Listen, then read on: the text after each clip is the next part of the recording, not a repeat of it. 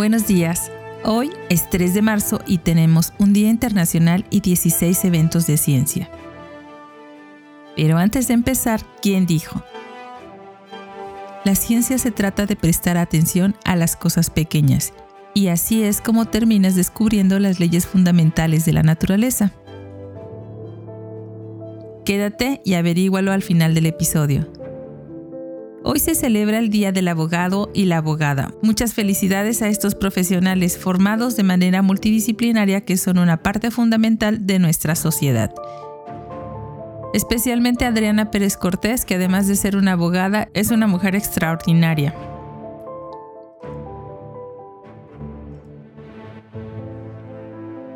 Historia de ciencia número 1. Una historia azucarada. Andreas Margaf nació el 3 de marzo de 1709, químico alemán pionero en el trabajo analítico. Aisló el zinc de su mineral calamina y reconoció la alúmina en la arcilla. En 1747, Margaf demostró que varios tipos de raíz de remolacha contenían azúcar y que podía extraerse y cristalizarse. Después aisló la glucosa por primera vez a partir de las uvas. Sin embargo, él no fue quien le dio el nombre de azúcar, sino que simplemente se refirió a esta en sus notas como Eine Art Zuke. La importancia de la práctica de este descubrimiento no se reconoció en ese momento. Durante muchos años se consideró simplemente como un ejercicio de laboratorio. Sin embargo, una década más tarde condujo al desarrollo de la industria azucarera moderna, cuando Franz Karl Arcad, alumno de Margaf, abordó el problema del cultivo de la remolacha. Arcad logró extraer azúcar de la remolacha a escala comercial. El trabajo de Margaf allanó el camino para Constantino Kirchhoff, que en 1811 fue capaz de producir jarabe de azúcar de la glucosa aislada.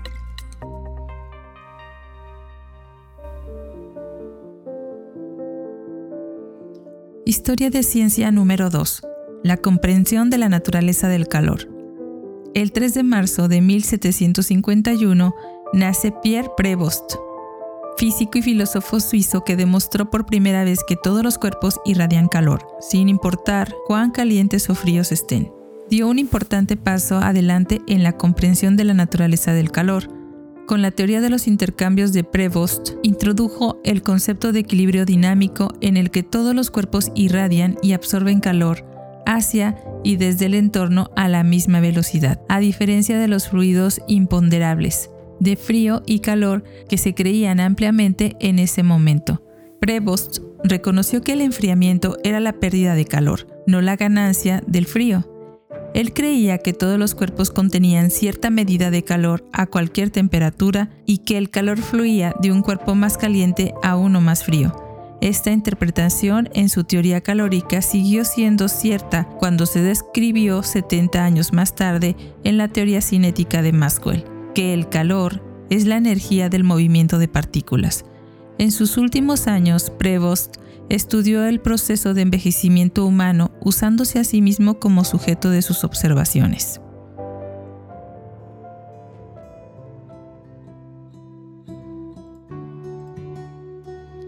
Historia de ciencia número 3. Almanaque náutico en 1877.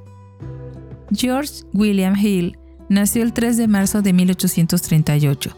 Astrónomo matemático estadounidense considerado por muchos de sus pares como el mayor maestro de la mecánica celeste de su tiempo. Hill se unió a la oficina de almanaque náutico en 1861. Calculó la órbita de la Luna mientras hacía contribuciones originales al problema de los tres cuerpos introdujo determinantes infinitos, un concepto que luego encontró aplicación en muchos campos de las matemáticas y la física. Cuando Simon Newcomb se hizo cargo del almanaque náutico en 1877 y comenzó un nuevo cálculo completo de todos los movimientos del sistema solar, a Hill se le asignó el difícil problema de las órbitas de Júpiter y Saturno. Después de completar el enorme trabajo en 10 años, regresó a su granja donde continuó su investigación en mecánica celeste.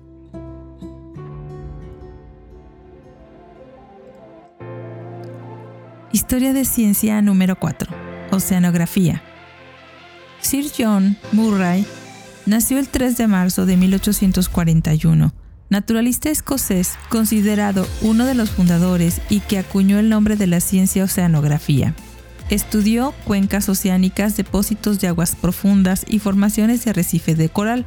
Como científico marino participó en la expedición Challenger entre 1872 y 1876, la primera gran expedición oceanográfica del mundo. Fue el primero en observar la dorsal mesoatlántica y la existencia de las fosas marinas. Intentó con Buchan construir a partir de observaciones de temperatura y salinidad una teoría cualitativa del movimiento del agua en los océanos del mundo. Con Alexander Agassiz presentó una hipótesis modificada para el desarrollo de los arrecifes de coral, argumentando en contra de Charles Darwin, sugiriendo que el hundimiento no siempre fue un mecanismo de control. Murió atropellado por un automóvil en 1914.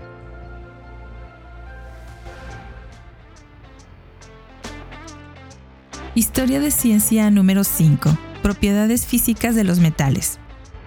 Sir William Chandler Robert Austin nació el 3 de marzo de 1843, metalúrgico inglés cuya investigación sobre las propiedades físicas de los metales y de sus aleaciones tuvo muchas aplicaciones prácticas e industriales. Estableció métodos para determinar la composición de una aleación. Inventó un pirómetro de registro automático para rastrear los cambios de temperatura dentro de los hornos y su contenido fundido. Investigó la difusión entre una lámina de oro y un bloque de plomo.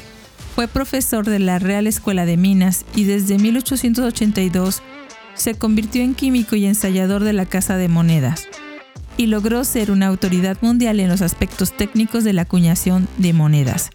La austenita, una solución sólida no magnética de carburo férrico, o carbono en hierro, utilizada para fabricar acero resistente a la corrosión, recibió su nombre.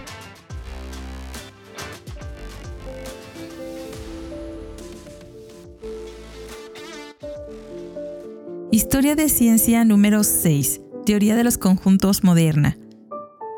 Jorge Cantor nació el 3 de marzo de 1845, matemático ruso-alemán que creó la teoría de los conjuntos moderna y la amplió para dar el concepto de números transfinitos, con clases de números cardinales y ordinales, aunque el trabajo más temprano de Cantor estaba relacionado con las series de Fourier.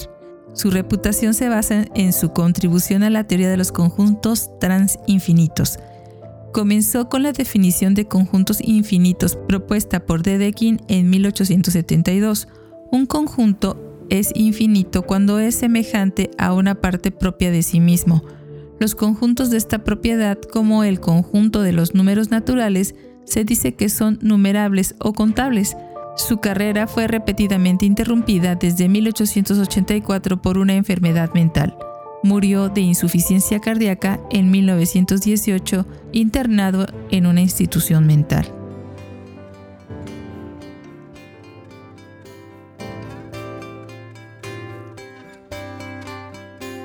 Historia de ciencia número 7. El inventor del teléfono. En 1847 nace Alexander Graham Bell, inventor escocés estadounidense del teléfono. La carrera de Bell estuvo influenciada por su abuelo, quien estaba interesado en el estudio de la elocución, el tartamudeo y otros impedimentos del habla. Por su padre, cuyo interés se centraba en la mecánica y los métodos de comunicación vocal, y por su madre, que era sorda. Cuando era adolescente, Alexander estaba intrigado por los escritos del físico alemán von Helmont sobre las sensaciones del tono. A los 23 años se mudó a Canadá. En 1871, Bell comenzó a dar clases en una escuela para sordomudos en Boston. Estos antecedentes marcaron su rumbo en el desarrollo de la transmisión de voz por cable. Historia de ciencia número 8. La vitamina D. Elmer McCollum nació el 3 de marzo de 1879, bioquímico estadounidense que originó el sistema de letras para nombrar a las vitaminas. Descubrió las vitaminas A y B y colaboró para el descubrimiento de la vitamina D, realizó un extenso trabajo de investigación en nutrición y crecimiento. Fue el primero en establecer una colonia de ratas blancas como animales de laboratorio para ser objeto de sus experimentos de nutrición. En la década de 1910 reconoció que una dieta saludable requería de ciertas grasas y llamó al componente esencial A soluble en agua, a diferencia de otro que llamó B soluble en agua. Aunque al principio pensó que cada uno era solo un compuesto, luego demostró que en realidad eran complejos. Investigó cómo ciertos minerales eran importantes como nutrientes, incluidos el calcio, el fósforo, el flúor, el magnesio y el zinc. Historia de ciencia número 9. Análisis factorial. Cyril Port nació el 3 de marzo de 1883, un psicólogo británico que fue líder en el desarrollo de los métodos de análisis de datos estadísticos, particularmente del análisis factorial, en pruebas psicológicas. Investigó el papel de la herencia en la inteligencia con estudios de gemelos y el papel de la nutrición en la delincuencia juvenil. En 1926 propuso un programa nacional de pruebas de inteligencia en niños de aproximadamente 11 años. Posteriormente se utilizó el examen nacional de Eleven Plus para identificar si los niños obtenían puntajes altos adecuados para la educación en escuela primaria o no. Después de la muerte de Bort, su trabajo posterior sobre gemelos fue cuestionado como defectuoso o fraudulento.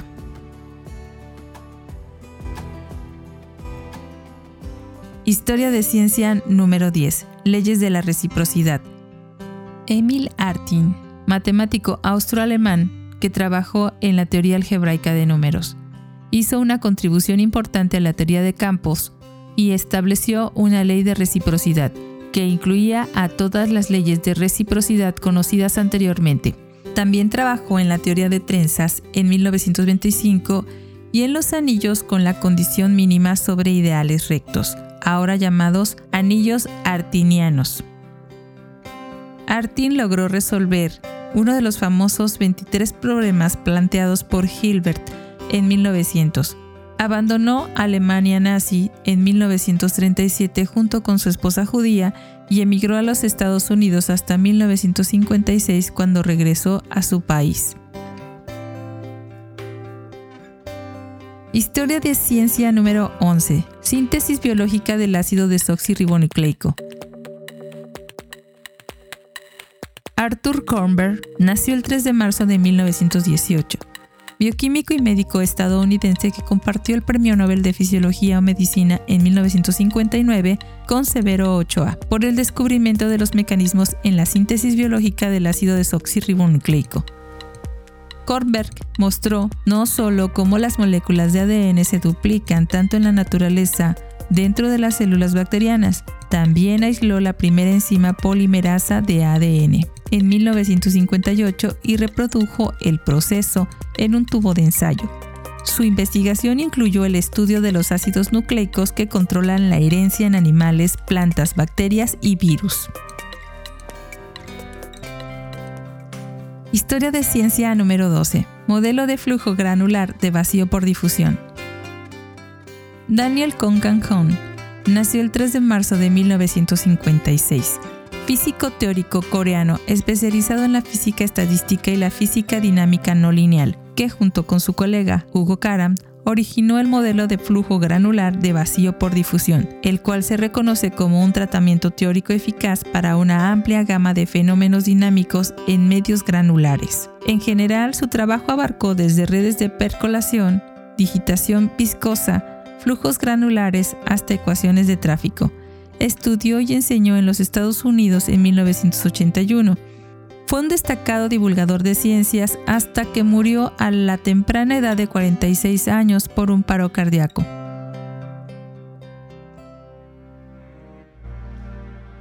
Historia de ciencia número 7. Ciencia a un público general. En 1968 nace Brian Cox, físico de partículas inglés, divulgador de la ciencia y escritor conocido como el sucesor británico de David Attenborough y Patrick Moore, como un destacado presentador de radio y televisión que lleva la ciencia a un público en general. Según lo que ha comentado para algunos periódicos como The Guardian, se inspiró en Carl Sagan y Patrick Moore cuando eligió su doctorado en física y se convirtió en miembro del grupo de física de altas energías de la Universidad de Manchester. Actualmente trabaja en el CERN en Ginebra en el experimento Atlas, estudiando los detectores de protones delanteros para el gran colisionador de hadrones.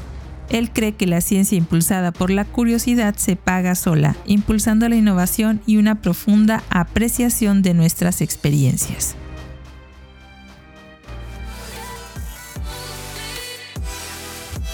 Historia de ciencia número 14. El Apolo 9.